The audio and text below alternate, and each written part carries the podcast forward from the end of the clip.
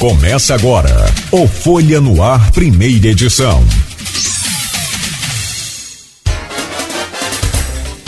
Eu sou o Marco Antônio Rodrigues e vamos, a partir de agora, começar o programa Folha no Ar. O oferecimento é de Clínica Proteus, Laboratórios Plínio Bacelar, Vacinas Plínio Bacelar e Unimed Cuidar de Você esse é o plano. Daqui a pouquinho o Rodrigo Gonçalves, jornalista, editor do programa, estará aqui conosco e hoje o assunto é um assunto muito agradável, muito gostoso, muito interessante, mas muito difícil de se praticar, que é o beach tênis, é, que a gente já tem algum algum conhecimento da, da, da, desse esporte em termos, né? Porque mudou, né? É como na Olimpíada, quando eu transmiti o, o table tênis, tênis de mesa, um dia sem querer falei ping-pong, o, o, o Maruyama lá ficou irritadíssimo comigo.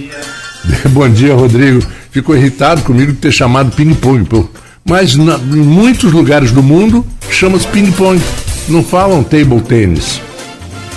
Mas o Brasil, com tantas praias, né, com Brasil com, com esse, esse litoral enorme, tem um contato com um esporte parecido, que é o que era o frescobol, há muitos anos, desde a década de 50 até antes, se praticava frescobol nas praias.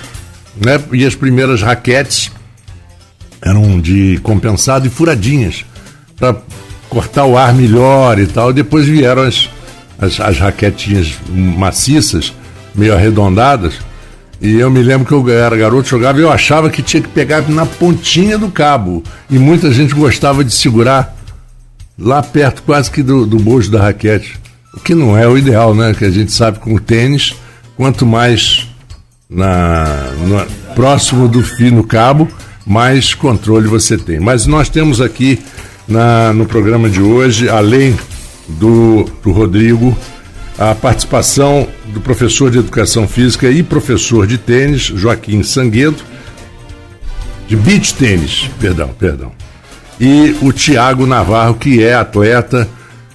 E eu dou bom dia a todos vocês. Bom dia, Rodrigo. Bom dia, Joaquim. Bom dia, Tiago.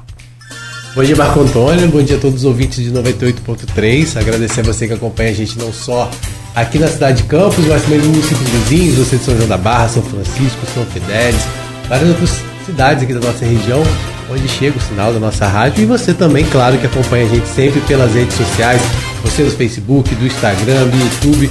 É sempre bom poder contar com a sua participação aqui nessa manhã e tem, e tem a turma, a turma do aplicativo, que dá em Manaus, é, Miami, sim, em tudo quanto é lugar. Com certeza. Que ouve a rádio através todo do. Todo mundo ouvindo a gente. É um prazer receber o Thiago e o Joaquim aqui. A gente vai falar sobre, essa, sobre a Copa Honda é, Saldanha de Beach Tennis. É uma, um evento que já vai, vai acontecer em agosto, mas as inscrições já estão abertas e fiquei sabendo que as inscrições já estão aí bastante concorridas, né, com categorias que vão desde os 12 anos até para os que têm 60, né, que é uma novidade, eu, o Joaquim vai falar um pouquinho para a gente sobre isso.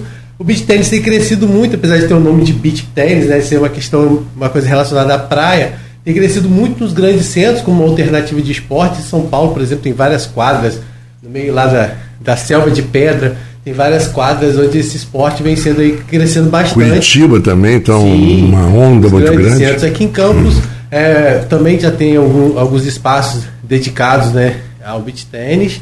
Tem crescido muito a prática do esporte, inclusive atletas aqui da nossa cidade, muitos atletas se formando, competindo aí até fora do estado, trazendo bons resultados. Mas a gente vai falar um pouquinho então né, sobre o crescimento desse esporte e também sobre a oportunidade né, que as pessoas vão ter de estar participando dessa, desse campeonato que vai acontecer em agosto, mas como eu disse, como eu disse, as inscrições já estão abertas aí. Pois é, e, e, incrível como, como colocar logo agora o Joaquim e o Tiago na conversa, como desenvolveu rápido né, um, um gosto né, da, da, da, população, porque eu acho que logisticamente é mais simples do que o tênis, de uma maneira geral. Né? Você tem, você me mostrou uma raquete, depois a gente vai mostrar aqui para nosso os nossos ouvintes e, e streamers, pessoal que acompanha no stream, porque a raquete ela é mais simples. Você não tem aquele problema do encordoamento e jogador com quatro, cinco raquetes tem que mandar encordoar e estoura no meio do jogo uma corda, aí tira, troca de. Então tudo isso é, é muito legal e facilita e não é um esporte caro, teoricamente. Eu vou colocar, quer dizer, caro, mas é, uma, é como o pessoal fala do golfe. Ah, é muito caro o equipamento de golfe. Mas você compra uma vez a cada 10 anos. Dificilmente aquele taco de golfe que você comprou em, em 2010 você vai parar de, de usá-lo em 2011, a não ser que você seja um, um doido, um profissional que vê uma coisa nova. Mas vamos falar, deixa eu colocar aqui o, o, o Joaquim e o Tiago na conversa.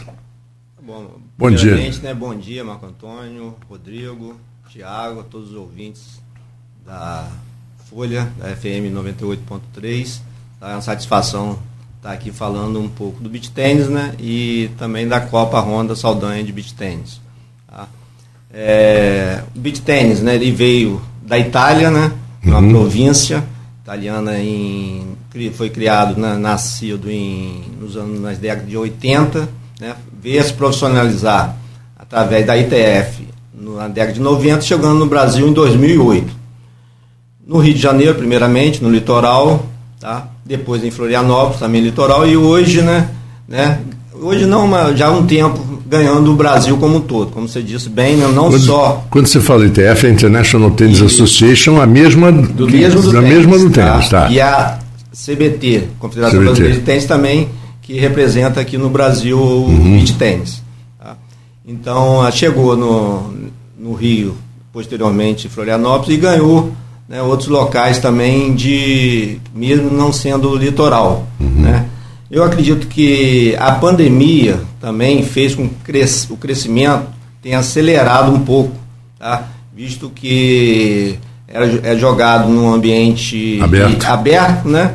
onde o contato era bem restrito, assim, não, não, o contato não tinha Quase contato. não existe, né? é. Então foi assim até autorizado pelas é, organizações de saúde, né? A prática dele até por questões não só físicas, também como emocionais, no momento né, que a gente está vivendo de, de loucura, Muito, né? Muitos loucos. Né? De uma pandemia aí que ninguém poderia acreditar que pudesse acontecer. Né? Então hoje a gente tem centros aí de, de urbanos, né? Com várias arenas, clubes, academias, condomínios. Né? Hoje em dia você faz um condomínio para vender uma das características é você colocar que você tem que tem quadra de beach tênis naquele uhum. condomínio, é. né? Então, e aqui em Campos não foi diferente. A gente não tem uma, nós temos uma praia, né, que é o Farol, mas não tão próximo, né? Então, fez necessário né, que os próprios clubes, academias, arena, vendo esse boom do beach tênis, né, fizesse também seguir esse caminho, tá? E a gente lá no Saldanha não foi diferente. A gente tinha o carro-chefe, tem ainda o carro-chefe como tênis, né, que é o primo irmão aí do beach tênis, a gente vai conversar sobre essas semelhanças, né? É, e tínhamos lá quatro, temos quatro quadras de saibro de tênis e uma quadra obsoleta que era de cimento, pouca gente já, já não usava mais. Questões de piso duro, é, sabe, tornozelo, joelho. Tênis aí por vários anos, né? SPN, Sport TV, né? Você sabe bem como, como é. é isso, né? O comprometimento. É, o, é, o, é a quadra que mais lesiona, né? Comprometimento articular, principalmente, de uma quadra dura, né? E a gente levantou essa ideia lá de transformar uma quadra de, de tênis em três quadras de beach tênis. Tá? Pegando o comprimento da quadra e transformando na largura em três quadras. Isso foi feito em 2021, né? É, permitido lá pelo, pela diretoria do clube, né? por toda a administração do clube. Hoje eu sou diretor de esporte do clube já há algum tempo. Tiago já foi também diretor de tênis lá do, do Saldanha. Hoje ele participa conosco também da, da organização do, do nosso torneio. É, então a gente transformou essa quadra de tênis em três quadras de beach tênis e fizemos o primeiro torneio já em 2021, que foi a primeira Copa né, na época, né, é, era de uma outra empresa que levou o nome do, do torneio então essa hoje, a Copa Honda Saldanha Beach Tennis, é a terceira Copa né? sendo a primeira em 2021, a segunda em 2022, agora a terceira em 2023, sendo que agora, agora não, desde 2022 a gente já tem cinco quadras. Uhum. Das três que a gente fez, a gente aumentou mais duas quadras e agora a gente tem cinco quadras e estou vendo que é pouco ainda, principalmente na época de torneio. Né? A gente vai ah. comentar sobre a, a, abertura das inscrições, né? da, da procura muito grande, né? até certo ponto, até surpreendente, visto outros torneios em outros lugares, que não, não, foram, não foi assim. Tá? Então, as pessoas, ah, tenho que aumentar essas quadras aí, botar mais umas 5 quadras e fazer pelo menos 10 quadras. Uhum. Tá? Aliás, é, a logística, eu assisti, eu cheguei a assistir em, em São Paulo, no, no Ibirapuera, eles, eles prepararem a quadra do Ibirapuera para fazer uma quadra de sábio para o aberto, é, aquele, aquele Brasil Open, que o Nadal venceu 70 e, ou, 2000 e 2013, por aí, ele veio e venceu o torneio. A preparação do, do, de uma quadra de ginásio de sabe é dificílimo, é uma coisa complicadíssima. Quer dizer, já a montagem de uma quadra de. Eu acho que facilita o, né, a expansão. Você fazer uma, duas, três, quatro. É, a manutenção é muito menos exigente e tal. O cyber é terrível racha tudo. Tem que sempre estar tá molhando. Tem que estar tá molhando, farrendo. Vento tira o saibro. É. Tem que recolocar. A questão da quadra de beach tênis, a areia também tem que ter um cuidado especial. Assim. Não é, né? é, não é qualquer areia, tem que ter todo um acompanhamento. É, né? O ideal é né, que seja areia fina, né? Uhum. né? A gente tenta colocar lá realmente é, é, um custo maior, né? Vai, vai de acordo realmente com a possibilidade de cada arena, né? A gente coloca, colocou lá uma areia mais fina, não é areia de rio, é uma areia, areia mais especial, que não machuca tanto os pés assim. Então, mas vai depender muito, na verdade, da possibilidade de cada arena na, na, da colocação da tipo de areia, né? Mas é o ideal que seja a areia cada vez mais fina, uhum. melhor. Eu acredito que tem algum, desculpa, desculpa, Rodrigo, que alguma coisa, preocupação com fungos também. Sim, é, isso, a gente tem que estar é. tá sempre, principalmente, né, o chamado bicho geográfico, né? uhum. que acomete às vezes, né, principalmente em virtude de fezes de animais, de gatos. A gente não tem muito esse lá, problema né? lá é. com gato, até porque a gente tem alguns cachorros. Assim, Sim. É, e a quadra é fechada, não tem acesso, né? É. Mas é sempre bom estar tá tratando né, com, com cal, cal virgem, jogando, para matar esses fungos, mesmo independente de estar tá aparecendo ou não, uhum. é bom sempre de seis em seis meses, pelo menos, está tratando a areia. Antes da gente falar um pouco mais sobre a Copa, né, como, as, como estão as inscrições, a expectativa de vocês para o evento, queria que, que vocês falassem um pouco como surgiu o beat tênis para você. Por exemplo, o Thiago, Thiago, você já tinha uma relação com o tênis e aí você fez essa migração, hoje você continua no tênis e associa, como é que é isso para você? Então, em primeiro lugar, bom dia a todos, bom dia Marco, Joaquim, Rodrigo, aos ouvintes também.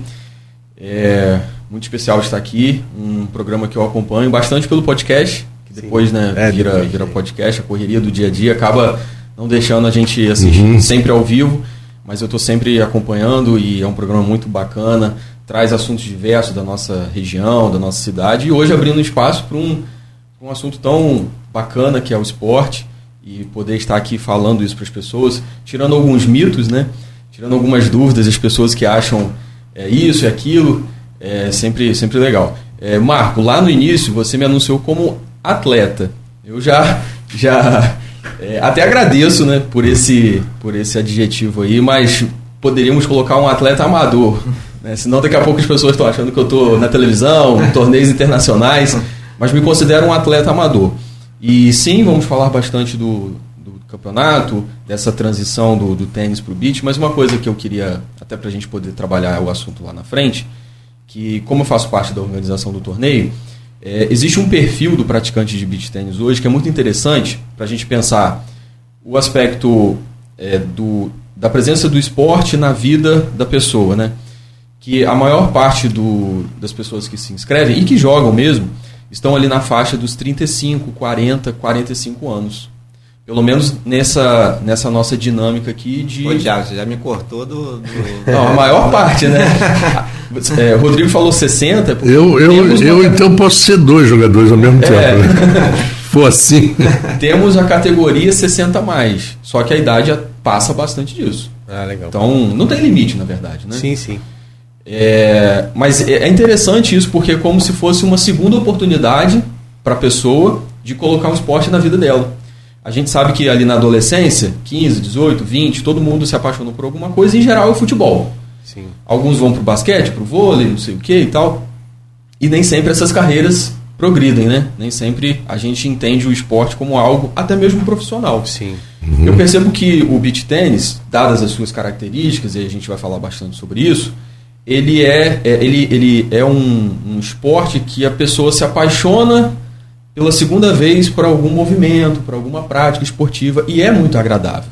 É, ao mesmo tempo que é muito social. Né? Você interage com as pessoas, faz amizade, começa a falar sobre aquilo ali, vive naquele ambiente, isso é muito interessante. É inevitável falar de, de, de para falar de beach tênis, é falar também de tênis, né?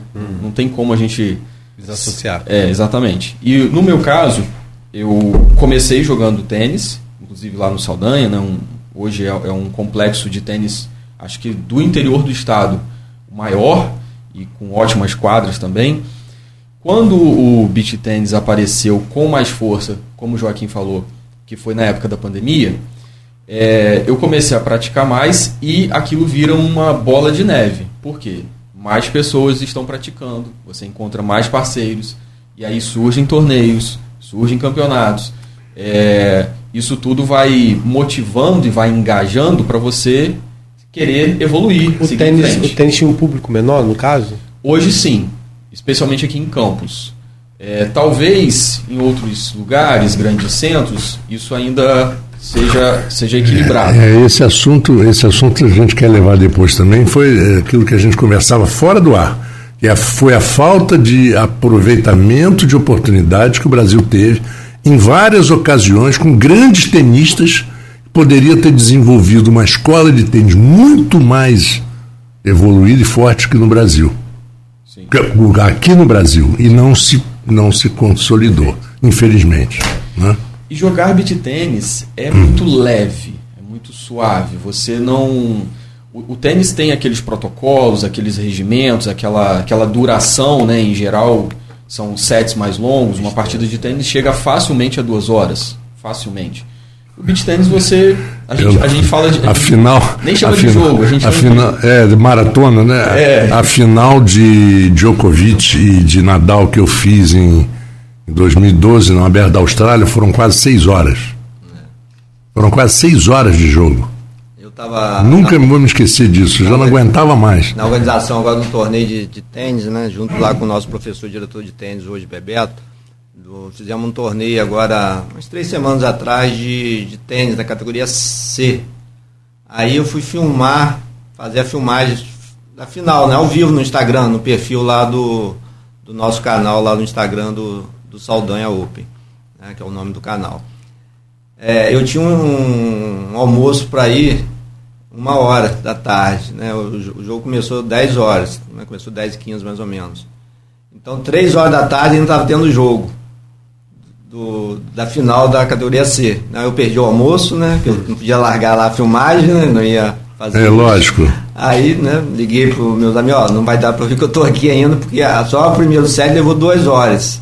Entendeu? É. Então é uma coisa que se prolonga muito. É, não sei se vocês lembram aquela famosa partida num grande lance acho que foi aberto nos Estados Unidos, o US Open, com o Wisner, aquele jogador de 2,10 metros. E. A partida já estava em 6 horas, acabou a luz, foi para o dia seguinte É, e foi o maior tie-break.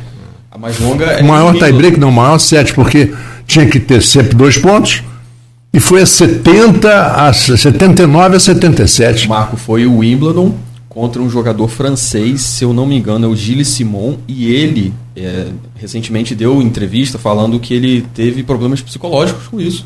Ele precisou fazer terapia depois do jogo. É o Wisner, né? O, o francês. Não, o francês. É, o francês. Aliás, o, o francês Cédric Piolin, um grande jogador, tem uma partida dele com aquele uruguaio que era muito bom, Filippini, Marcelo Filippini, também. Não sei quantos Horas e horas. Horas e horas e horas, os dois com cãibra caindo para um pro lado pro outro, tiveram que voltar no dia seguinte. Aí voltaram. E a gente que gosta de assistir, né? Ah, não, exatamente. É, é justamente o contrário, quer que dure mais. A gente quer que os caras se arrebentem na quadra. Né? Mas, Rodrigo, o tênis é a minha paixão, um esporte cativante, um esporte. Ah, você continua e não abandonou. Continuo jogando, nunca abandono, não pretendo abandonar, pretendo levar para a vida inteira. Mas o beat hoje é a moda, é a febre, é, é, é divertido. Proporcionando essa possibilidade de você estar tá mais em quadra, jogando, sim, interagindo sim. mais, né? Mas antes do tênis você fazia outro esporte? Como é que foi essa migração? Porque você fala assim, muita gente começa no futebol, começa no vôlei, no handball, né, na adolescência. Você antes de porque o tênis até para hoje a gente vê até uma certa democratização, mas era um esporte mais difícil de você conseguir entrar às vezes, né?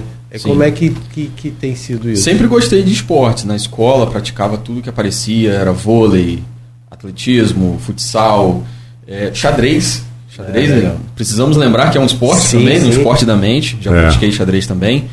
E antes do tênis eu jogava muito futebol, mas de forma super social, né? Uhum. Só encontrando os amigos. Agora tênis e beach tênis aí eu já fui para um caminho mais esportivo, de participar de campeonatos, de uhum. investir em tempo de treinamento e tal. Você falou sobre democrático, esporte democrático, a gente precisa lembrar uma coisa. Beach tênis, lógico, é associado à praia. Que espaço, que local é, remete-se tanto a, a, um espaço democrático Sim. quanto à praia, né? É. E a gente precisa falar sobre essa facilidade e o quanto que o beach tênis pode ser democrático, pode uhum. ser acessível. Eu sei que as pessoas logo remetem a valor, a, a dificuldade de acesso a quadras de tênis, mas o beat dá para quebrar algumas dessas barreiras. Uhum. É possível sim. Inclusive, é, em campus temos aulas públicas, né? aulas no, no Jardim São Benedito. Depois a gente pode comentar sobre isso. Ah, eu é. não sabia que tinha. E ali na Rua do Leão tem também uma quadra. É, ali já é privado. É, é mas é interessante porque eu, eu acho que gera assunto. É, o esporte que gera assunto, de outras, conversa. Outras privadas também, porque hoje, é, hoje é muito assim. Tem espaços que iniciaram como sendo do futebol, né? Uhum. E hoje também consegue adaptar. Adaptar, exato. Então, é. Acontece paralelo o futebol, mas também o espaço aí do, do beach tennis.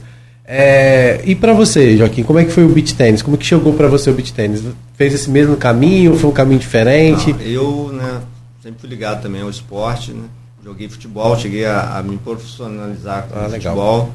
É, mas questões de, de, contusão, tive um problema no pubis, aí fiz, aí, é aí fiz uma cirurgia, aí desisti, aí fui pro lado do, do estudo, né? Fui pro Rio fazer faculdade de educação física, me formei, voltei para Campos, o esporte que eu continuei jogando, parei totalmente com o futebol e continuei jogando tênis, que eu já jogava também um pouco tênis.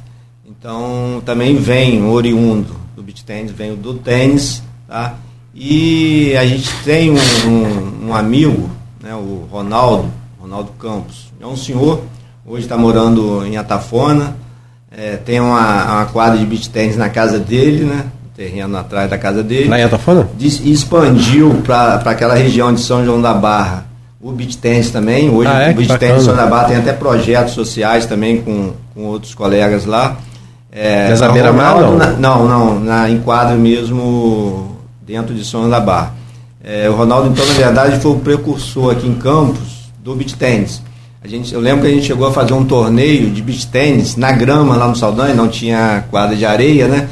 E a gente fez, organizou um torneio e ele disputou esse torneio na grama. Era tipo um híbrido do beach tennis, né? Uhum. Aí, então vale a pena a gente citar aqui o nome de Ronaldo, né? Ronaldo Campos, né? Não sei se ele está ouvindo ou se vai ouvir depois, né? Ele, na verdade, foi o grande precursor e, incentivador.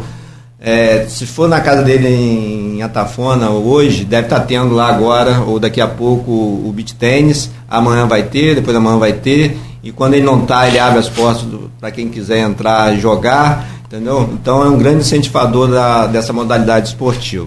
Então, voltando aqui a, a meu caminho no esporte, né? Eu venho também do tênis, né? Em relação ao esporte de raquete. E como eu sou né, professor de educação física, comecei também a, a se interessa, me interessar pelo beach tênis, tá? E busquei, né, capacitação assim para para começar a dar aula. Eu sou servidor público também da, da UENF, tá?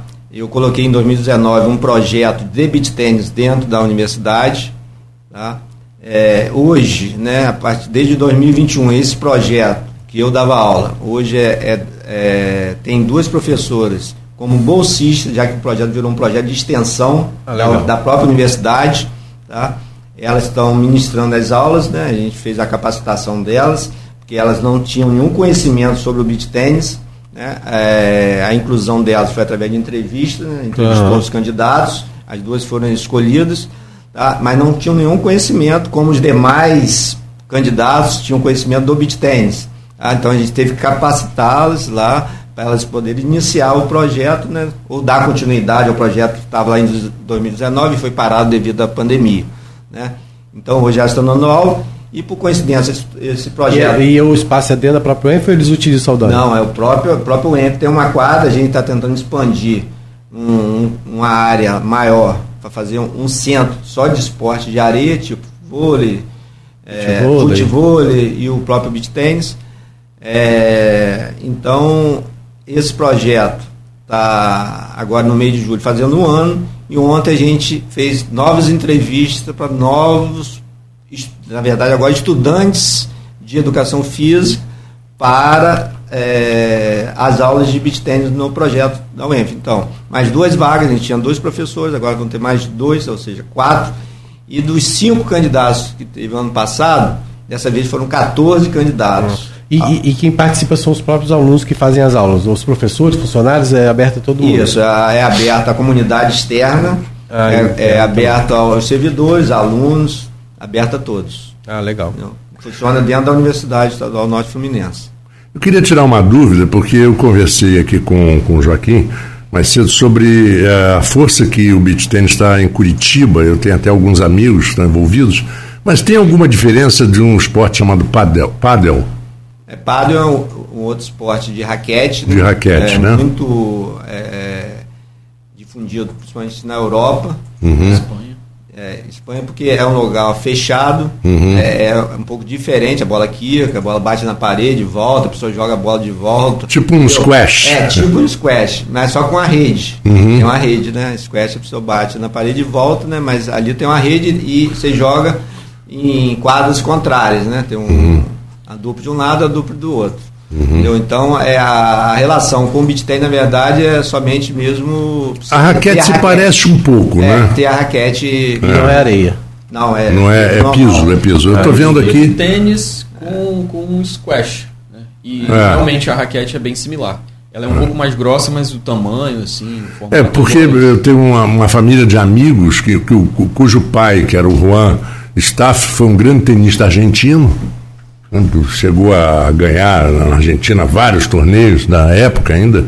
E o filho dele é um grande golfista, mora nos Estados Unidos, e a filha, que é golfista também, mas era tenista e agora joga beach tênis e paddle.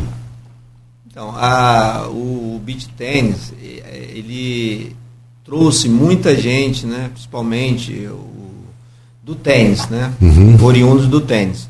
Tanto que o, os principais as principais atletas, os principais atletas hoje do Brasil são oriundos né, do, do tênis. Uhum. Né, a gente vê aí lá atrás, que já foi, como eu falei com você aqui em off, a Joana Cortez, que já foi uhum. no mundo, mundo, né, já foi, por coincidência, ela já veio jogar um mundial aqui no, em, em campo, no Saldanha, foi campeã em 97.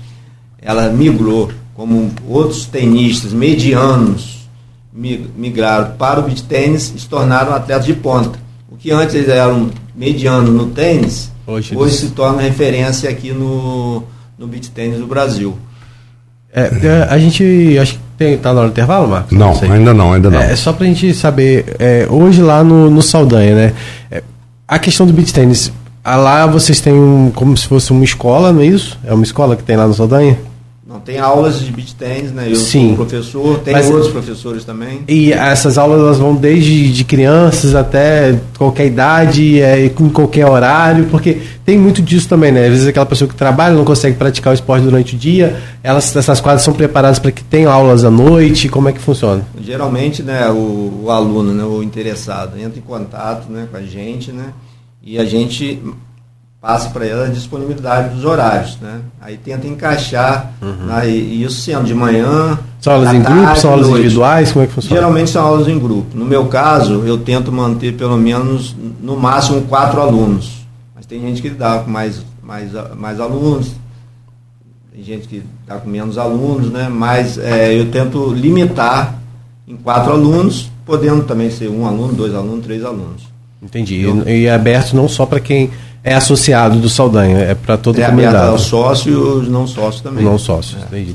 Tiago, falando ainda sobre o beach tennis, a gente estava falando sobre a questão de, de, é, de as pessoas considerarem um esporte caro, pela questão de equipamentos e tal, mas o Marco fez uma observação muito interessante em relação à durabilidade desse equipamento, né?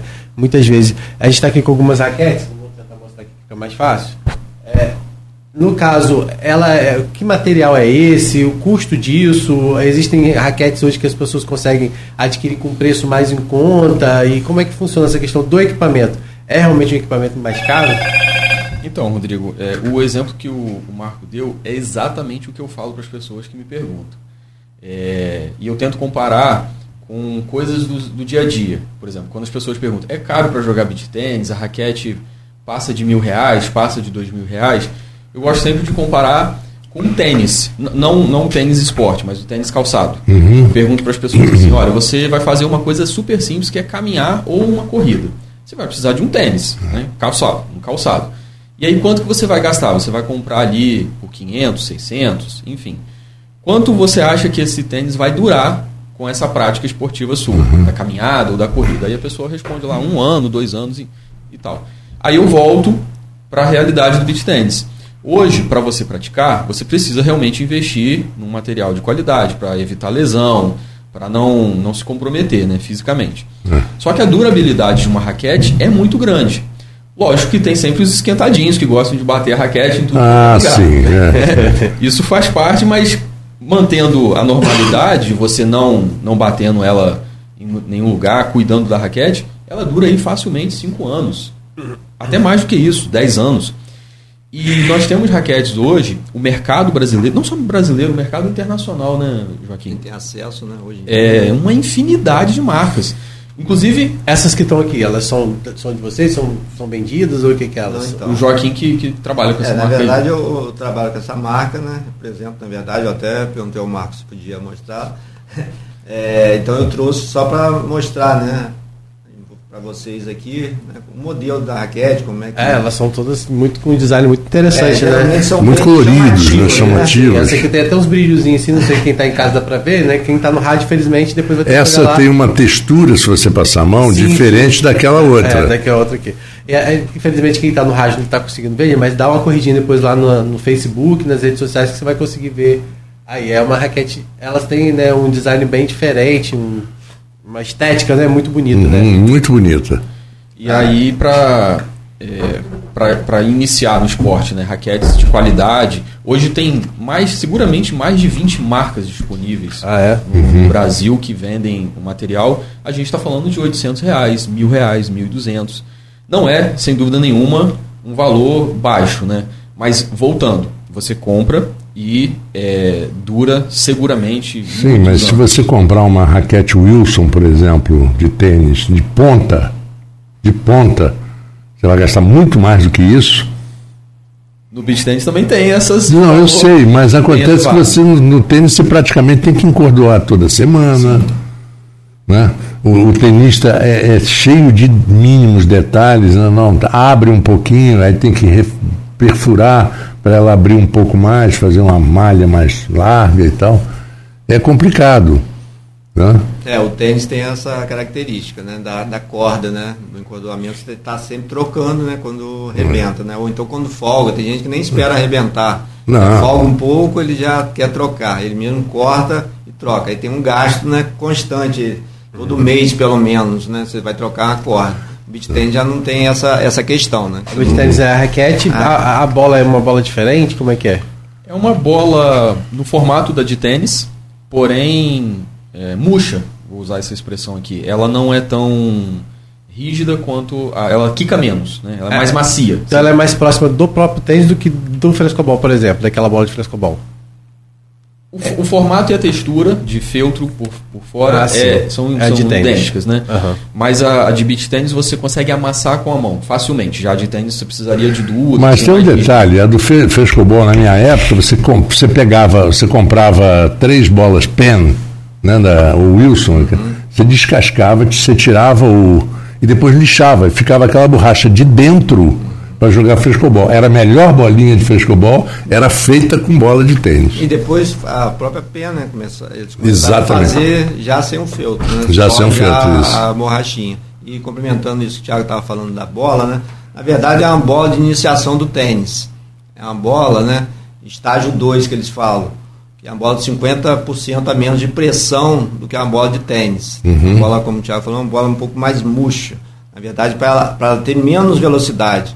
Que é uma o quadra esporte- menor, né? o esporte é mais próximo, o jogador um do outro, comparado ao tênis, né? se a gente coloca uma bola de tênis, que é uma bola dura, uma bola muito viva, né? então a bola ia Explodir. explodir todo momento. Então é uma bola mais, mais murcha, como o Thiago comentou, e vem ser uma bola que é, na verdade, a- da iniciação do tênis. Então, mais uma coisa que vem do tênis aí Uhum. para o beach tênis. Agora eu vou pedir um intervalo.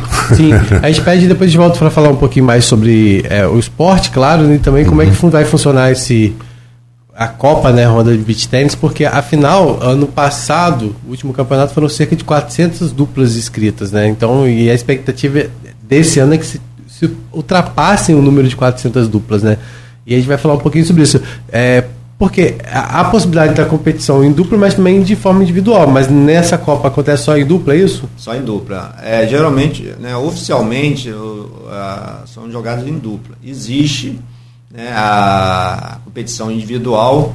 Tá? O, o que, que acontece? A gente diminui a largura da quadra, o comprimento da quadra, que é 8 por 8, no caso 16 metros de comprimento, 8 de cada lado, permanece e o, a largura, que são 8 metros, passa a ser 4 metros e meio. Tá? É, a gente explica melhor isso direitinho, né, para o pessoal, o pessoal entender. E aí saber também, né, que aquela pessoa que quiser ir assistir vai poder ir assistir. E todos os outros detalhes a gente fala logo depois do intervalo, né, Marcos? São 7h38, você está acompanhando o Folha no Ar, um oferecimento de Clínica Proteus, Laboratório Plínio Bacelar, Vacinas Plínio Bacelar e Unimed, cuidar de você, esse é o plano. Eu sou Marco Antônio Rodrigues, estou fazendo as férias do Cláudio Nogueira e os nossos apoiadores Clínica Proteus, Laboratório Plínio Bacelar, Vacinas Plínio Bacelar e Unimed, cuidar de você, esse é o plano. Voltamos aqui ao nosso assunto de hoje, super importante, que é o esporte. E um esporte está crescendo muito e com certeza o campista vai poder desfrutar muito breve aí dessa Copa que vai acontecer. E eu chamo novamente o Rodrigo, está conosco aqui para conversar com o pessoal. Sim, Marcos, só é, antes de voltar aqui a nossa entrevista, você falou aí da Unimed, que é nosso parceiro aqui, lá na Folha 1 hoje, daqui a pouco a gente vai falar sobre as notícias da Folha 1. Ah, sim. né? Mas só para quem tá já ouvindo aí, lá na Folha 1 tem uma matéria muito interessante de uma cerimônia de casamento que foi realizada dentro do quarto de hospital lá no Unimed.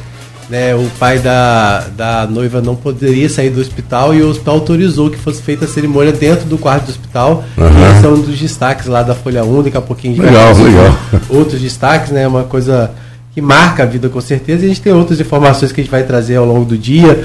Né? Tem, por exemplo, o julgamento dos oito vereadores aqui de Campos por causa daquela suposta utilização de mulheres laranjas em candidaturas. Uhum, de justificar a cota, é. E aí já esse julgamento começou na terça-feira passada e aí houve uma suspensão aí a pedido de um pedido de vistas feito pelo desembargador, que é inclusive o vice-presidente lá do tribunal, e agora então foi remarcado esse julgamento para hoje aí o placar por enquanto lá é favorável pela inocência de todos os vereadores, né? Bom a gente ressaltar isso, assim também como a vara é, aqui eleitoral de Campos também definiu na época, né?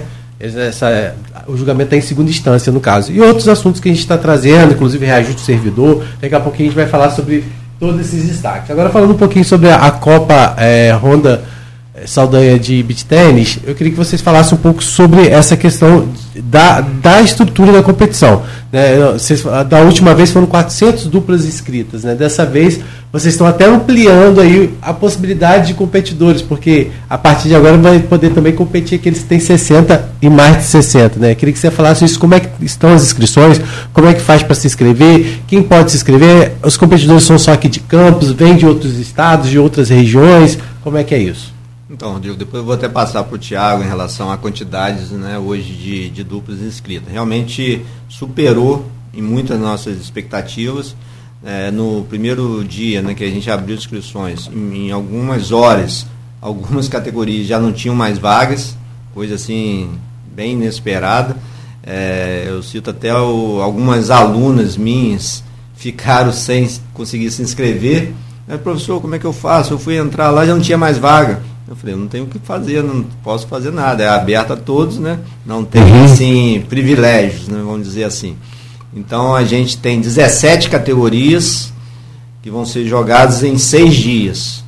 Então, vai desde as categorias por nível A, B, C e D, é, masculino, feminino e misto.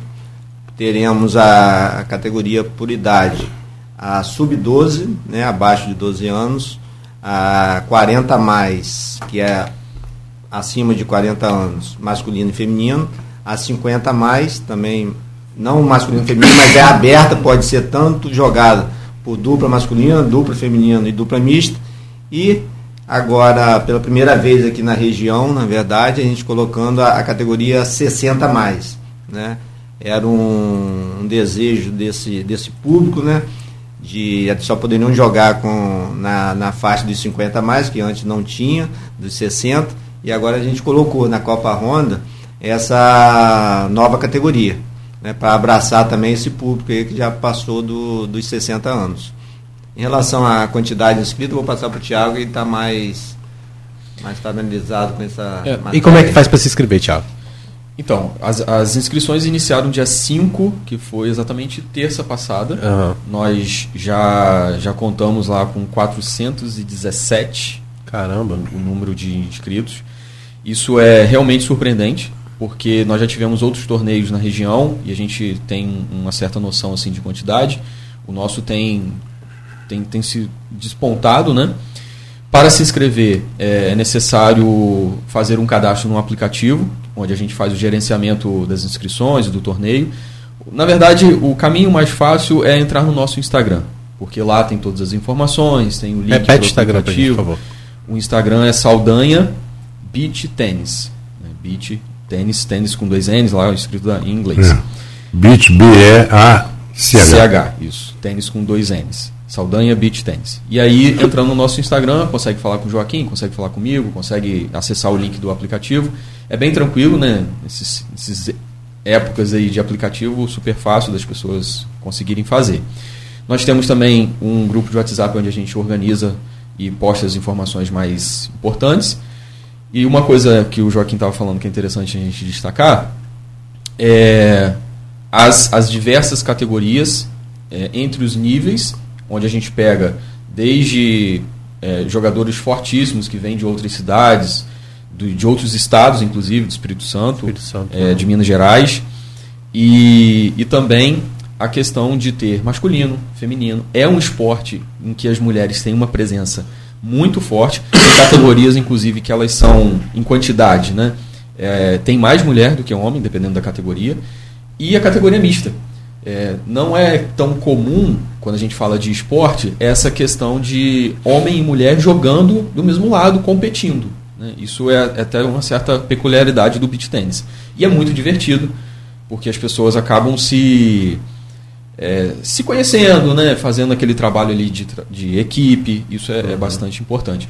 Acho que o Joaquim poderia falar também sobre o público, né, que a gente está falando das inscrições, dos jogadores, mas é, a nossa expectativa com o torneio, lógico, que é a competição, que é o torneio, que é a, a, a competitividade entre os atletas, mas a gente tem também essa visão de levar, ou pelo menos mostrar o esporte para mais e mais e mais pessoas. O, o, torneio não ocorre só dentro das quadras. Né? tem toda uma estrutura preparada para receber crianças, idosos, enfim, toda, toda a comunidade próximo do clube ou Sim. na cidade. E a gente está falando, né, na verdade, de incentivo ao esporte, de incentivo à saúde, qualidade de vida, e você está falando de incentivo ao turismo, porque você acaba trazendo atletas de outras regiões que vêm para cá, muitas vezes com suas famílias, porque o beach tennis também tem muito disso, né, dessa, dessa que às vezes é a esposa compete, o marido compete, o filho compete, então isso acaba movimentando também a parte econômica da cidade, na né, questão do turismo, né, é, que também acaba sendo movimentado de uma certa forma com campeonatos como esse, né? Hotelaria, Exatamente. restaurantes, Uhum. né, transporte, tudo É. isso é, contribui. E o, o Saldanha, ele, por ser um clube muito grande, né, nós temos um espaço verde, uma área, área de lazer, estacionamento, a gente tem, um, a gente tem essa facilidade. Né? O clube é muito grande e a gente, nos dias de torneio, que são os dois últimos finais de semana de agosto, É, até pra gente falar, né, as datas aí certinho. isso, a gente prepara o clube para receber esse público. É uma coisa super importante. E é possível a entrada? Isso que Isso eu que eu queria ia falar. saber. É grátis. né? A entrada é grátis. Nos, nos dias de torneio, a portaria já fica lá ciente do que está acontecendo, do evento. Porque a gente quer justamente isso, né? promover o esporte. Para quem nunca viu, para quem é, é, pensa um dia em praticar alguma coisa, ou já pratica e quer saber como é que funciona, é um, é um, são dois finais de semana né, muito, muito agradáveis, né, onde a gente quer realmente multiplicar cada vez mais a participação das pessoas. É, a Então- convivência é legal. É, é, então só para reforçar aí, Marco, então dias 18, 19 e 20 é o primeiro fim de semana, começa na sexta no caso, né? É, 18, 19 e 20 e depois nos dias 25, 26 e 27. E aí como é que vai ser a divisão? É, parte de uma categoria, parte de umidade vai ser num grupo ou vai ser Isso é agosto, né? Agosto. Agosto. Isso, dois últimos finais de Só semana. reforçando, Marco, porque tem apoio do Grupo Folha, né? O Grupo Folha Sim, acompanhando exatamente. Aí, né, é, cobrindo, assim como eles estão aqui hoje. A gente vai estar acompanhando até lá né, a- a- o- esse campeonato, que é a, a Copa Honda Saldanha de Open de Beach Tennis. Exatamente. Então, é, falando, como o Thiago estava comentando, do, do público, né? é, vai estar o Saldanha com as portas abertas né, para quem quiser ir lá assistir, conhecer o esporte, ou quem já conhece ir lá assistir os jogos, né? não só os atletas, como também o, o público de uma maneira geral. Tá? O beach tennis é isso, ele leva muita família. Né? É, quando a gente faz um, um torneio de beach tennis, né, o que acontece? Geralmente, né, fazendo uma analogia com o tênis, é um torneio que aquela categoria começa naquele dia e termina naquele dia. Não se prolonga por vários dias. Tá? Então acaba a família indo assistir, que sabe que vai assistir naquele dia, e, e vai terminar ali. Já pode, de repente, o, o parente já chegar à final, chegar à semifinal, disputar vários jogos e vai estar ali assistindo. A gente prepara o clube, como o Thiago falou, com toda uma estrutura de, de alimentação tá, para a criança, desde o jovem ao adulto, ao idoso, para estar confortável. Hoje a gente está fazendo uma reforma já por conta do torneio né, em, em- em nossa estrutura de quadra. A gente está tirando um muro, né, já, já de primeira mão aqui para os seus ouvintes, é, colocando uma tela para aumentar a visibilidade das nossas quadras, dessas nossas três quadras que foram criadas primeiramente, tá? e dar mais conforto ao, ao, ao espectador, né? que ele possa ali do lado da quadra estar assistindo de forma mais confortável. Tá? Os jogos são divididos, como eu disse, começa e termina no mesmo dia.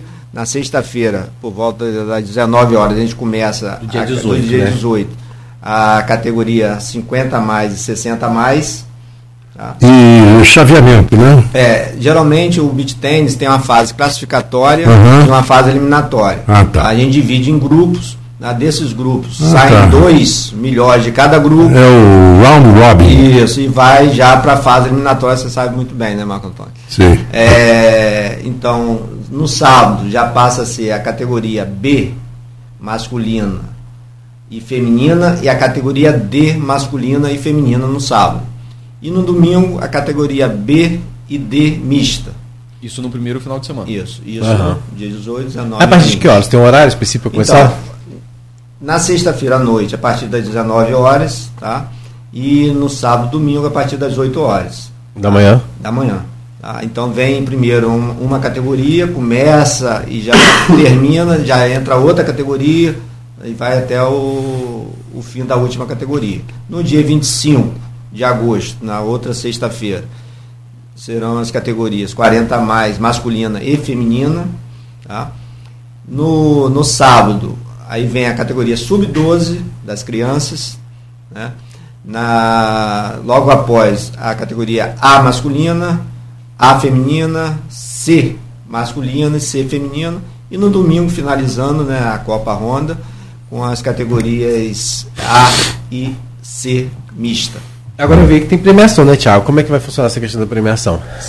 Sim, é, esse, esse é o principal objeto de desejo dos atletas, né? Nós vamos ter premiação até o terceiro lugar, com um troféu para campeão, vice-campeão, medalha para, para terceiro lugar, além de brindes. É, nós temos uma, uma lista aí de apoiadores e patrocinadores que nos, nos ajudam nisso. Então a gente vai também fazer a distribuição de brindes para esses vencedores. Uhum. E voltando aqui rapidinho sobre. Vai ter sorteios também que eu fiquei sabendo, né? É, sorteios é, é, o que a galera já espera, porque é um clima muito descontraído e a gente. Essa procura... convivência que é muito legal. Sim, é, eu queria fazer Esse essa clima de convivência. com o tênis, por quê? Quem já viu uma partida de tênis pela TV ou numa reportagem, percebe o quanto de protocolos que tem na torcida. É. Né? A questão do silêncio, da vibração. Uhum. Lógico que durante os jogos, durante os pontos nas partidas de beach tênis, o, a torcida também não deve interferir. Né? Uhum. Mas o clima, o ambiente externo é muito diferente. É um clima com música, com vibração, com torcida, com gritaria, enfim, com a galera super animada, vibrando, torcendo a cada ponto do jogo. Me lembra a Copa Davis no Brasil. É, é uma Porque Copa Davis na a torcida, é. a torcida não respeitava o protocolo, não. É, Aliás, o, Aqueles, aqueles espanhóis que vieram aqui uma vez, o Alex Corretia e o outro lá, que eu não me lembro qual foi, foi o Carlos Moyar, não outro. Ele disse que nunca mais iam jogar tênis no Brasil, porque a torcida não deixa você jogar. Parecia futebol, né? Parecia futebol. É, o, o, clima da torcida é, é, um, é um evento à parte, sabe? É. Tem a competição dentro da quadra e tem os torcedores, como o Joaquim falou, as famílias presentes em peso. Às vezes é uma, uma mulher que vai jogar, aí vai o marido, a mãe, o filho, o tio, o sobrinho, vai tudo acompanhar. E, e os atletas cobram isso, tá? Uhum. Tem que ter ali a torcida para incentivar, porque tem muito, muita preparação prévia, né? Então sempre, sempre tem a participação da torcida. E é uhum. é muito, muito vibrante. É, eu acredito que é, é um grande é, é fadado realmente a um grande sucesso o beat tennis, Rodrigo, exatamente por conta da leveza do ambiente, da leveza. A, a pessoa ela não está ali com um patrocinador botando 500, 1 milhão, 2 milhões e exigindo resultado. Não, é, é muito mais. É pé na areia. É pé na areia, muito mais descontraído e, e vira muito mais um, um, um, uma atividade social, a reunião, do que propriamente aquela cobrança de, de, de, de vitória, de tênis, de ponto na ATP, de, de, do ranking. É, e foi o que eles falaram, e, e, é uma coisa que a gente, por exemplo, teve pessoas que não conseguiram é, grande sucesso, por exemplo, no vôlei de quadra e no vôlei de areia se destacaram. Teve pessoas que não conseguiram muito destaque no futebol, mas no futebol se destacaram. E aí acontece. No futsal. Também, né, no futsal, exatamente. E acontece também com o, o, o tênis, no caso, né, como você colocou, às vezes um atleta de tênis que foi aquele atleta, atleta mediano, hoje ele é de ponta no beat tênis. Mas eu queria até saber se existe ainda resistência por parte de alguns atletas de tênis por achar assim, ah, está desconfigurando o esporte, não vou entrar nisso, isso, isso não é. Existe ainda essa resistência ou isso eu é vou, Eu vou perguntar para responder e logo depois vamos, vamos ao intervalo. Então, existe sim um pouco ainda, né? Já, já foi vencido um pouco essa barreira, né? Mas é, é, eu faço a comparação lá no, no, no Saldanha. Nós temos pessoas que migraram do tênis para o beach tênis e hoje só jogam beach tênis tem aqueles que migraram, mas continuam jogando tênis e beach tênis, e tem aqueles que não foram ainda para a quadra de beach tênis para achar que ah, eu, eu, gosto de tênis, o tênis que é o esporte oficial, e nada, são esportes diferentes, apesar de serem é. nomes próximos, são jogados com raquetes, né? São, tem características diferentes, né? Tem fundamentos diferentes.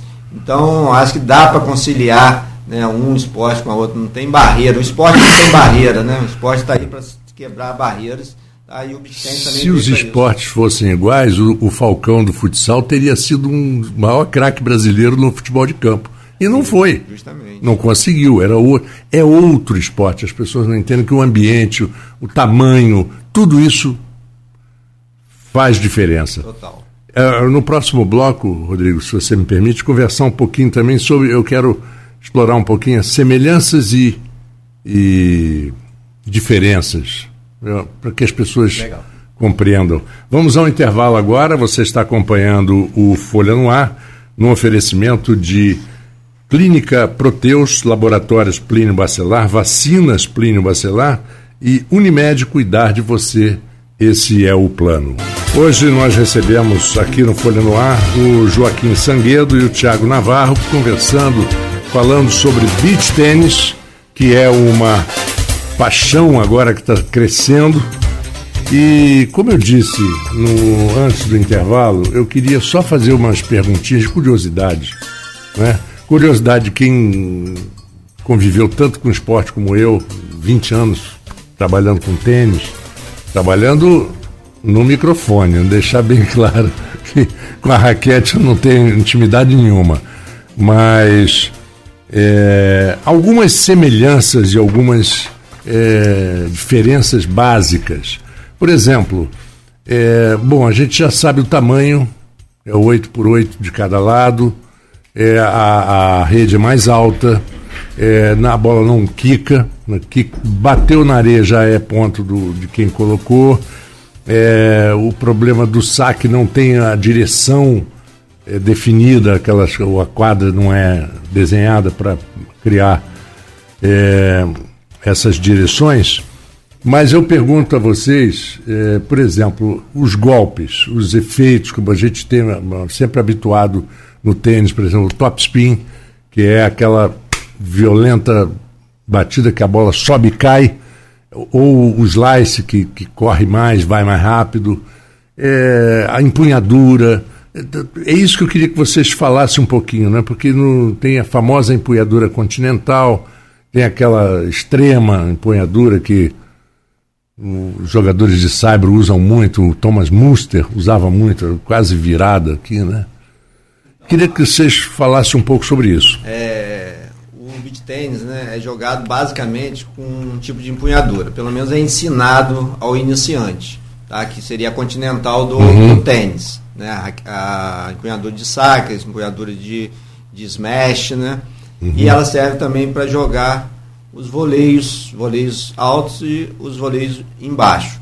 Tá? Então é uma empunhadura que a gente ensina ao iniciante, né? eu como, como dou aula, a, a segurar na raquete. Tá? Mas hoje em dia, né, com o avanço né, e a rapidez do esporte, né, é, isso tem mudado um pouco também. Então tem jogadores que, que não seguram somente na continental. Então é, eles puxam um pouquinho né, para aquela, aquela empunhadura intermediária entre a continental e a Eastern, tá? que seria uma semi-Eastern, tá? que facilita um pouco os golpes, principalmente de voleio de direito, que seria o forehand. Tá? Porque se você vira muito a raquete, pega lá uma, uma, uma, uma Eastern, por exemplo, você facilita muito o golpe seu de direita, né?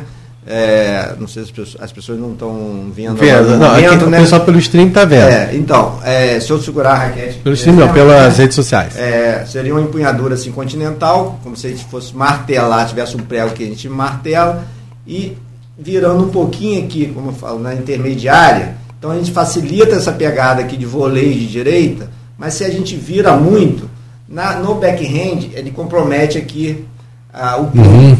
Entendeu? Então É. ele tem que manter, tentar manter o máximo do aluno. Essa aluna, Isso, onde você tá. às vezes na continental ele tem uma certa dificuldade de virar o punho aqui, então a raquete ela não fica reta, ela acaba ficando um pouco assim. Então a gente permite um pouquinho essa virada aqui do punho para facilitar e a raquete é importante que ela tá, esteja com a face para frente. Para onde a face está virada, vai ser para onde a bolinha vai ser direcionada. Tá? Então é isso. Então é basicamente diferente do tênis, né, que a gente tem vários tipos de empunhadura. É, e você tem o recurso das cordas também, que alteram a. E como é um jogo que a bola quica e é, a distância é grande, né? Então a gente tem tempo para virar a empunhadura, para bater de empunhaduras diferentes. Uhum. A gente tem um jogo muito próximo. Né? Geralmente, um atleta, né, um jogador, fica 3 metros da rede e o outro 3 metros. Então fica distante 6 metros. A bola vem muito com muita rapidez. A gente não tem tempo para ficar. É muito reflexo, a né? empunhadura. Então a gente tenta manter a mesma empunhadura para quase todos os, os golpes. Tá? É. Como eu falei, os, né, os profissionais, os de ponta, né, eles conseguem ter um pouco dessa rapidez e virar um pouco a raquete. Tá? Uhum. Mas não é o caso da gente ensinar isso quem está começando aqui na nossa, é. a nossa realidade aqui. Tá? É, e essa história da, da empunhadura, essa história da empunhadura que você fala, é, é muito interessante a variedade, né? Porque, por exemplo, teve um, teve um jogador francês de tênis, o Fabrice Santoro, que era o, o, o, pavor do Sampras. O Sampras não conseguia jogar contra o Santoro de jeito nenhum. O Santoro jogava curta, jogava longa, curta, longa, curta, longa. E ele usava é, a empunhadura nos dois lados. Não, com as duas mãos. Com as duas mãos, é. dos dois lados. E ele conseguia fazer slice com aquilo. Era um negócio. A Mônica Seles, ela não tinha revés como chamam os argentinos. Né? É porque direita não significa que seja do lado direito, ah, porque o canhoto, isso. a direita do canhoto é aqui, da é. esquerda. Perfeito. Né? É, é, tudo muito, muito interessante. O Marcos está falando do, do, né, do slice, né, do, do top spin, né? É, o slice, né, ele é até usado em alguns golpes assim, de quando você quer encurtar, de repente, uma uhum. bola ou botar uma bola na diagonal. Mas como o slide do tênis, ele tem a função basicamente de baixar a bola, ou seja, quando a bola quica, ela baixar uhum. né, o jogador Esvala. E o beat tênis, não vale. a bola não, não pode quicar, então não tem muita função, né? Geralmente a batida é mais uma batida chapada mesmo, com a face da raquete reta. Tem outras semelhanças, outras outras e, e em relação ao top spin, né? Hoje, hoje em dia, tem alguns jogadores também utilizando, que é aquela famosa que você pega embaixo da bola, né, faz a bola girar para frente, passar por cima da rede e cair do outro lado. Só que a rede do beach tennis, ela tem 1,70m para os jogos da, da categoria amadora, que hoje a profissional é 1,80m, subiram 10 centímetros. Então, fica muito difícil você trazer essa bola de baixo para ela passar acima de 1,70m e cair do outro lado. Tem alguns que estão acelerando essa bola com top spin, mas com a bola acima já da rede. Então pega essa bola, né? As pessoas não estão vendo, né? Mas é. seria pegando a bola com a raquete embaixo da bolinha, né? E passando a bola em forma de parábola acima da rede. Tá? Só, eu estou com a raquete na mão. É, ela é feita de fibra de vidro ou o que, que é? São, o material? São características. Tem raquete de fibra de vidro, essa aí são raquetes de carbono. Aí tem características de carbono, carbono 3K, 12K, 18K, 24K, são uma quantidade de filamento de carbono. Geralmente em torno de 320 a 350 gramas. Ah, e outra coisa também que no beach tênis você pode se jogar, né? No, no tênis é mais complicado, você se, mas no beach É, tirando o Boris Becker, né? é. tirando o Boris Becker, dava o famoso Becker's Fly. Meligene também. Meligene gostava é, muito, né? Isso arrebentou com o joelho. A proposta é se jogar mesmo, né? Porque na areia você tem como pegar. Porque a proposta é não deixar a bola cair de forma Exatamente. Né? Então, é, eu costumo dizer aos alunos, tipo assim, quando você dá um peixinho, é porque de repente você está mal posicionado. O ideal é que você não precise dar o peixinho. Mas como Sim. é areia, né? Você, você pode cair à vontade se precisar porque não, não, se machuca no caso. Né? É, sobre a pergunta do Marco, achei interessante, porque basicamente eu vejo muitas diferenças em relação aos movimentos, apesar de ser esporte de raquete, uhum. e tal, mas os movimentos do tênis são mais longos e mais uhum. demorados. Você leva a raquete para trás do seu corpo, traz ela, Braço coloca efeito de profundidade, de giro, usa muito a munheca. Então, isso no beach tênis é, é, bem menos. Né? Você, você precisa muito mais de reflexo, agilidade e controle. Então são movimentos curtos, basicamente precisa manter a raquete sempre na frente do seu corpo para impactar a bola antes dela, dela passar. Então você não deixa passar. Então, em termos de movimentos, eu vejo mais diferenças. Agora, eu vejo uma similaridade por, por jogar os dois esportes, né, que é a questão mental. E é isso, isso né? é, é, é, uma característica que lá no tênis faz muita diferença e eu consigo, né, no meu amadorismo, nas minhas tentativas, consigo trazer para o beach tênis. Consigo manter a, atenção, consigo manter uma estratégia, uma estratégia de jogo para que é, no final você não, não se perca no meio de partidas até mesmo contra adversários, contra duplas, que você tem condição de ganhar. Uhum. Porque o jogo é Lógico que, que tem a parte física, tem a parte técnica, mas tem também muito da sua cabeça, de você controlar suas emoções, de você se perdoar, porque é um esporte que você erra. Tem, tem, a gente precisa entender que é um esporte de precisão, um esporte que. Pela você, velocidade que é, né? Exatamente. Às vezes, 3 centímetros decide se você ganha ou se você. Menos que isso, um centímetro decide é de se você um esporte de muita decisão, né? De decisão é. muito rápida. Exato. Né? E aí, ao errar, você não pode entrar naquela, naquele buraco sem fim de que perdi, é. o mundo acabou. Você tem que esquecer aquele ponto anterior. Sim. Isso, isso a gente dizia muito e durante as transmissões. De, são dois esportes que exigem demais da cabeça, do, do foco. É o tênis, pela individualidade, por você estar ali contra, e o golfe. E você é sozinho. Você, na verdade, você está querendo jogar melhor que o cara que está do teu lado, mas você não está trocando bola com ele. O tênis tem essa complicação, complicador, que você joga a bola, você não sabe como é que o cara vai devolver. Né? E, e um, um, atleta de golfe chamado Gary Player, ele disse que a diferença dos. que todos que estão ali, os profissionais, são grandes jogadores. Mas a diferença daqueles grandes jogadores para o campeão é uma questão de 10, 12 centímetros. Como 10, 12 centímetros? É exatamente a distância de uma orelha a outra. É aqui, no cérebro, é na mente. Bacana. O campeão. É, por que, que o Tiger Woods no golfe ganhou tanto em tão pouco tempo? Porque ele tinha uma mente que, que ele só se preocupava com aquilo. Ah, o outro já está casado, já tem filho, já está com um filhinho doente e brigou com a esposa. Tanto que quando ele brigou com a esposa, ele despencou. Quer dizer, essas coisas todas influenciam no campeão, fazem a diferença de um campeão. É. Aproveita para mandar um abraço aí para o Wagner Xavier, lá do americano, que está acompanhando a gente. Wagner, que também pratica o beach tênis, que o beach tênis é o esporte que mais cresce na cidade, em todas as idades, de crianças as pessoas com até 80 anos. Ele disse que o Brasil é a nova meca do beach tênis mundial, né? Tem se despontado. Mandar um abraço para o Wagner Xavier, o americano que venceu a, a, última partida aí, fazendo um bom campeonato, né? Acho que vai ser difícil do Wagner sair de lá do americano, hein? Tá tentando aí, mas vai ser difícil. Mandar um abraço. E o Wagner, inclusive, tá também aí como patrocinador, como apoiador do, da Copa, não é isso? É, o Wagner é um grande incentivador do esporte, né? Não só do beach tênis, mas também, em especial, o beach tênis, né? Ele está, na verdade, com duas frentes lá, né? É, Pode falar. A Olimporte, é, o Clube Kids, nós somos parceiros nossos lá no no, na Copa Honda, né, Saldanha Beach Tennis, né, como tantos outros parceiros, né? Então, na verdade, a gente fala do sucesso do, do, da Copa, né? A gente não pode deixar de lado esses parceiros. Uhum. Sem eles, realmente, é, fica. A gente realiza, mas não com a dimensão, com, com o sucesso, né?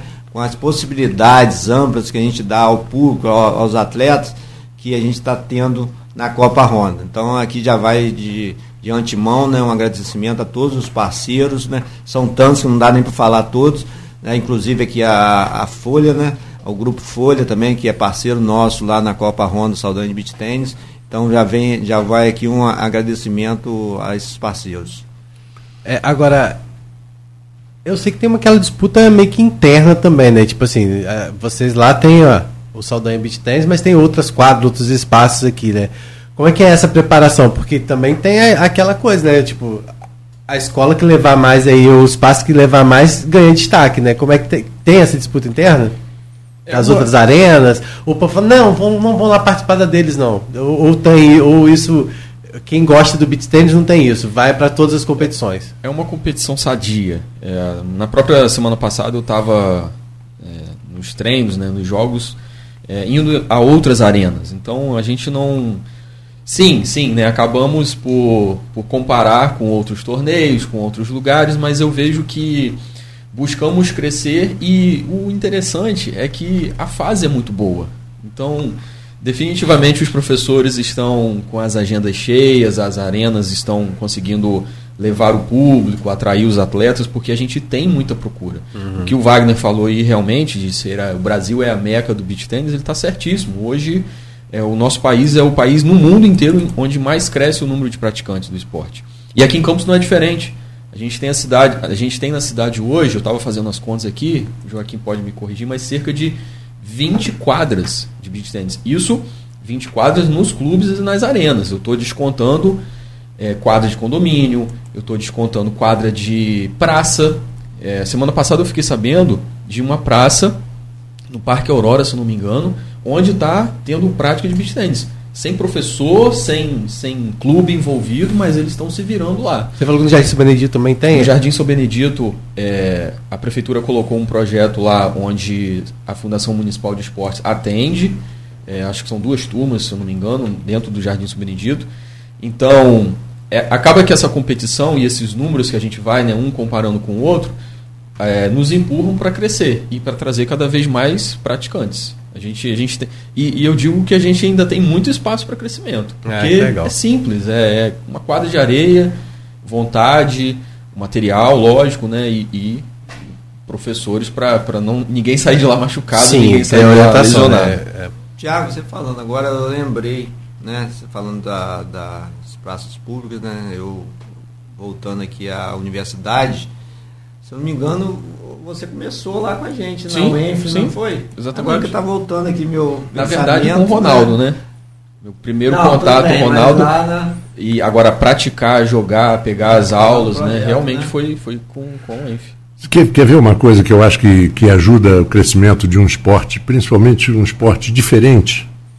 É, e eu tenho, e eu vi, vi muito isso nesses 20 anos, tanto no golfe quanto no tênis. Depois do, do, da competição, depois você vai no bar do clube, o pessoal diz que no golfe, por exemplo, é, o golfe são 18 buracos. O bar eles chamam de buraco 19, que é onde as pessoas sentam para conversar. Ninguém fala sobre futebol, política, não fala sobre o jogo. Pô, você viu aquela minha atacada? No tênis é a mesma coisa, as pessoas conversam, elas têm muito mais é, troca de informação do próprio jogo. É, e, e, e, é o desafio, quer dizer, você querer ser melhor do que você mesmo da próxima vez. Né? Isso eu acho que é um incentivador muito grande para crescimento de, de, de, de, de público tanto para assistir como para praticar. Eu acho isso muito interessante. Você vai numa pelada de futebol, logo depois do jogo, o pessoal está falando de política, está falando de mulher, está falando de cerveja. Já desfocou, já não está mais no futebol. É, você está falando na realidade mesmo, né? Tanto que é, depois de, um, de, um, de, torneios assim, né, o, o, público né, de, de aulas até aumenta. Tá? Exato. As pessoas que foram lá assistir, de repente uma prima, uma irmã, pai. Aí daqui na semana que vem já está procurando uma aula. Pois é, o cara diz, eu posso fazer isso. Sim, entendeu? Sim. Não vai acabar com o meu corpo, não vai me. Né, entendeu? As lesões são diferentes, não são tão. E uma característica, o Marcos está falando, eu tenho, eu vejo pelas, principalmente pelas alunas minhas, que algumas que nunca participaram de competição nenhuma. Entendeu? Era de academia, fazer funcional, né, que tem o seu valor, lógico, né, mas que nunca participaram assim, de esporte, de competição, de, de, de quadra, o que for. Aí, hoje, não pode ver um, um torneio que está entrando e ver seu, seu melhor, não que quer ganhar o outro, mas quer se superar, né? Isso, quer se superar, é. é. Eu quero, quero ser melhor que eu fui ontem. Exatamente. Entendeu? É isso que eu queria ter perguntado a vocês. É, como é que é hoje essa, essa, essa interação com torneios que, que acontecem? Nós já temos hoje atletas profissionais em campo. Vocês falam que vocês são amadores, né? Estou duvidando, mas hoje já tem atletas profissionais em campos que participam de ligas, eu não sei se é a liga que fala, mas que participam já de competições até em outros estados. Como é que é isso? Nós já até temos. Em outros países. Ah, é? Nós já temos isso?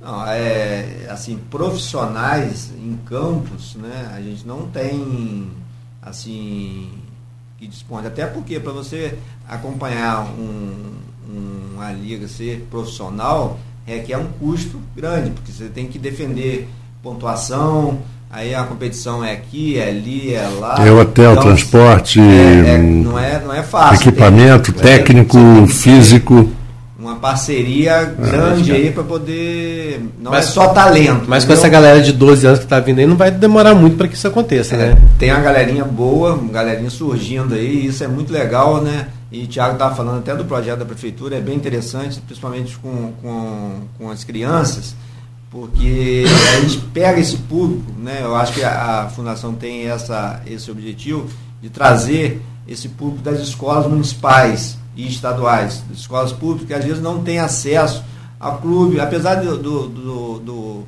da modalidade não ser uma modalidade assim tão cara, tem a, a parte cara de raquete, essas coisas, mas você tem que estar envolvido, ser sócio de um clube, participar de uma arena. Uhum. Então, quando você coloca uma coisa numa praça pública, você democratiza muito mais o esporte e dá acesso a muito mais gente. Isso é muito louvável. É, Olha, são 8h23. É, a gente tem que falar das, dos destaques dentro da Folha 1, né? É, exatamente. É, já vamos começar nos despedindo, despedindo do, dos dois aqui. Né? Manda um abraço também lá para o presidente do Clube de Regatas Saldanha da Gama, Marcelo Rebel, né? que tá, tem reforçado, dizendo que vai ter música, vai ter confraternização, todo mundo lá. O clube então vai estar tá aberto aí para receber o público também de forma gratuita nesses dois finais de semana, então reforçando aí dias 18, 19 e 20 de agosto, nos dias 25, 26 e 27 de agosto. Estaremos lá. É isso aí, vamos acompanhar. As inscrições, é, o ideal é buscar lá informações no Instagram, que é Saldanha Beach Tênis com dois N's, é, ou no telefone também 22 99907 5620. São os telefones que você pode buscar informações e aí ainda dá para se inscrever em algumas categorias, né? Algumas já estão cheias aí, já são mais de 400 inscrições, mas quem quiser, entre em contato com vocês, que é o ideal para saber mais informações, né, Tiago? Exatamente. Agradecer o espaço, né? Já, já podemos entrar Isso. nessa fase de finalização, agradecer o espaço, a parceria com, com a Folha, sem dúvida nenhuma, só está engrandecendo o nosso evento, nosso, nosso torneio. E aproveitar para convidar todas as pessoas que se interessam por esporte, por saúde, por atividade física, por bem-estar, por um clima, um clima amistoso, descontraído. E estaremos lá, estaremos lá com, com bastante animação para receber atletas, famílias, público em geral no, no Clube Saldanha da Gama. Obrigado, Tiago. E agora, Joaquim. É, ratificando as palavras de Tiago, né? agradecer a, a Deus, né? primeiramente, né? por mais essa possibilidade de a gente estar participando dessa Copa. Agradecer a todos os parceiros, né? que acreditaram no, no projeto e estão com a gente, né? E incluindo aí a, o Grupo Folha, né? Já vem uma, vai um agradecimento aqui especial. É, aos atletas, né? Pela confiança, né? E credibilidade, né? Pelo, pelo evento, né? Já é sucesso, graças a eles também. E aguardando lá, todos vocês lá, né? O público, de um modo geral, né? O, o Saldanha nesses dias vai, vai estar de portas abertas para o público lá assistir, conhecer o esporte, quem não conhece ainda, tá? a família, todos os campistas e região próxima que quiser estar lá nesses dias, a gente estará lá recebendo de braços abertos. Um grande prazer estar aqui, satisfação conhecê-los. Tá? Até uma próxima oportunidade, se Deus quiser. Bom, ah, então... e lembrando que amanhã tem matéria na Folha, na edição da Sim, Folha claro. amanhã, trazendo informações sobre como as pessoas podem se inscrever, reforçando o que a gente disse aqui vai estar amanhã também nas páginas, né, na página de esporte da Folha e até o até chegar lá a competição, com certeza a gente vai estar falando outras vezes aqui, mas agradecer vocês dois desde já. E agora eu volto com o Rodrigo Gonçalves aqui no Folha no Ar, para a gente conversar um pouquinho sobre o Folha Online. Você falou mais cedo que o TRE retoma nesta terça-feira é, o julgamento por suposta fraude né, na colocação de gêneros Vamos lá, vamos lá. Na verdade, a gente tem lá outros destaques na Folha, mas você puxou pelo do TRE. É, uhum. na semana passada a gente começou o julgamento lá, né? E, e aí o, o desembargador Henrique Carlos Figueira, que é o vice-presidente do Tribunal Regional Eleitoral, ele pediu vistas do processo, porque tinha algumas dúvidas em relação. Né, estão sendo julgados o PSL, o DEM e também o Avante, PSC e PL. No caso do DEM, é, do Avante, PSC e PL, a, a corte entendeu de, até agora, até o momento, pelo menos que de, em quatro votos até o momento, que não houve qualquer tipo de fraude, né, que o que aconteceu foram situações é, que não, não configuram fraude na cota de gênero, ou seja, não teriam sido utilizadas é, candidaturas laranjas de mulheres para é, favorecer essas siglas.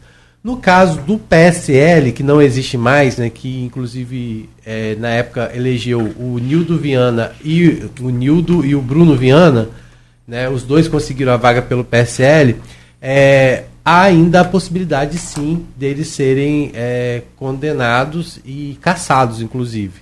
Apesar que o relator deu o voto, o, o relator né, do, do, processo lá na, no TRE, o Alain Titonelli, ele votou né, e indicou pela cassação dos dois, inclusive tornando eles inelegíveis.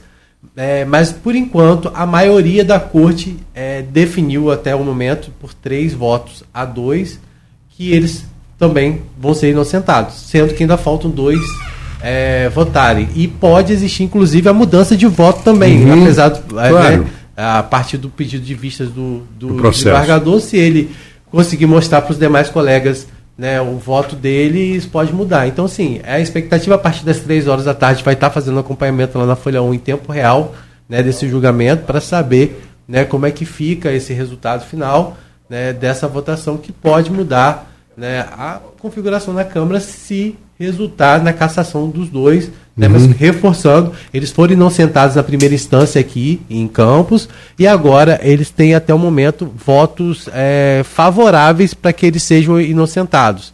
Então a gente vai acompanhar isso. Também na Folha 1, Marcos, a gente tem aí em destaque né, esse crime brutal que aconteceu ontem é, foi pois uma é, coisa é. Né, assustadora em frente à rodoviária Roberto Silveira, no momento de grande movimento, as pessoas estavam saindo do trabalho, indo para a rodoviária, muita gente pega ônibus ali para ir para as localidades próximas, até para outros municípios. Né, foi uma briga envolvendo duas pessoas em situação de rua. Né, inicialmente achou-se que a pessoa tinha matado outra facadas e depois a cena se tornou mais brutal ainda, porque foi, a pessoa foi morta com um pedaço de piso, um pedaço de cerâmica, que a pessoa transformou como se fosse uma aquela ponte ponte aguda, né? Sim, piso claro, quebrado. era uma faca, uma é, arma branca. E, uma, é, e acabou né, causando hum. essa briga, a morte desse, dessa pessoa lá em frente à rodoviária, e realmente uma cena muito, muito é, chocante para quem viu pela brutalidade que foi, né? E da forma que aconteceu. Também no, na Folha 1, a gente falou sobre esse casamento que aconteceu né, é. lá na Unimed. Você falou né, que essa foi uma cerimônia realizada no quarto do hospital lá da Unimed justamente por conta né, é, que o pai da noiva estava hospitalizado e não poderia acompanhar, então o pai da Bruna Almeida aí, né, então se casaram a Bruna e o Felipe Areias, né, e, e o casamento aconteceu então no, no dia 16 agora, é, não, o casamento aconteceu porque o pai já estava internado desde o dia 16 e não poderia acompanhar a cerimônia, então foi autorizado aí e a cerimônia foi realizada lá dentro do hospital e a história é muito bacana, vale a pena aí pedir para que aquelas pessoas que ainda não conheceram, não puderam acompanhar essa história, que possam acompanhar aí. Outra coisa que a gente tem que sempre alertar, e estou alertando aqui tanto de manhã como à tarde, é, uh, as obras. Isso, que ontem teve um problema lá na, com a máquina, né, acabou não sendo fechada aquele trecho uhum. ali da Tenente Coronel Cardoso, como a gente anunciou aqui. Né, uhum. Né, depois se configurou lá, o, depois se descobriu o problema da máquina e não fechou aquele trecho. Mas pelo que eu vi aí hoje, né, está sendo retomado porque a máquina já foi consertada, não é isso? É, fresagem na Formosa. Isso. Uhum. É, qual o trecho da Formosa mesmo? Que, que, o trecho que... é entre ali a Barão de, Ama... Barão de Miracema, desculpe, e a José Alves de Azevedo. Barão de Miracema, para quem não sabe, é aquela rua da delegacia. Sim. E a José Alves de Azevedo é, é a Beira Balão, aquele trechozinho ali, né? Que complica porque nós temos uma escola grande hum, naquele período ali, né? Então, assim, exatamente. assim. É, e aí segue amanhã, inclusive, também interdição. Então, amanhã, por exemplo, né, Marcos? É, amanhã é dia 12, é isso? É. Amanhã é dia 12. Isso, dia 11. Então, hoje ainda tem aí é, a fresagem da Tenente Coronel Cardoso no trecho da Barão de Miracema e a José Alves de Azevedo. E na rua Câmara Júnior no trecho entre o Tenente, Tenente Coronel Cardoso e a Rua 1 de Maio. Também está aí com aplicação de massa asfáltica, é, não, fresagem lá, e a aplicação de massa asfáltica está acontecendo no trecho entre a Avenida 28 de Março e até a Rua Álvaro Tâmega. Então aquele trecho ali vai estar bastante complicado, o motorista uhum. precisa ter bastante atenção. E lá, na Folha 1, as pessoas encontram todo esse cronograma de obra que foi divulgado pela Prefeitura, claro, sujeito a alteração, como aconteceu ontem, né? Imprevistos podem acontecer. Então a gente está lá com as informações de como estão é, previstas as intervenções. Se elas vão acontecer devidamente assim, a gente depende aí, né, de toda. Mas a todo tempo a gente está atualizando e você também, ao longo da programação, aí Até vai estar. Até às 19 horas a gente autoriza. Vai estar tá aí atualizando. Também temos informações que o, ontem eu consegui falar com o prefeito Vladimir Garotinho e ele informou que o projeto para o reajuste do servidor público municipal, que é bastante esperado, né, um reajuste de 10% que vai ser feito de forma parcelada, né, a partir de agosto já vai acontecer os dois, os dois primeiros por cento né, previsto para o reajuste. É, ele já enviou ontem esse projeto à Câmara. Na verdade, tiveram que ser dividido, tiveram que ser dividido em quatro, quatro projetos para poder atender todos os servidores. Esses projetos já foram enviados para a Câmara. E aí a expectativa é que hoje ou nos próximos dias a Câmara esteja colocando em votação. A gente não teve acesso à pauta ainda da sessão da Câmara de hoje, mas a gente acredita que há possibilidade sim desse reajuste entrar o quanto antes, até mesmo porque foi enviado em regime de urgência. Uhum. Os vereadores já estão aí acompanhando né, todo esse projeto. Eu acredito que não vai ter dificuldade em ser aprovado aí esse reajuste do servidor que é tão esperado, afinal, oito anos sem reajuste, né? E tudo subindo, tudo é. crescendo, você imagina. E subindo aí, muito, muito, né? né? E você imagina pouco, aí. Não. É, e para o servidor que é, é, que a gente fala inativo, né? Que aposentado pensionista, a situação ainda é pior. Porque o servidor público municipal de carreira, ainda ativo, na verdade, né, ele ainda consegue ganhar um benefício ou outro, um vale alimentação, um abono, uma coisa. Agora, aquele servidor que está fora, que está aposentado, pensionista, está vivendo momentos muito difíceis, muito difíceis.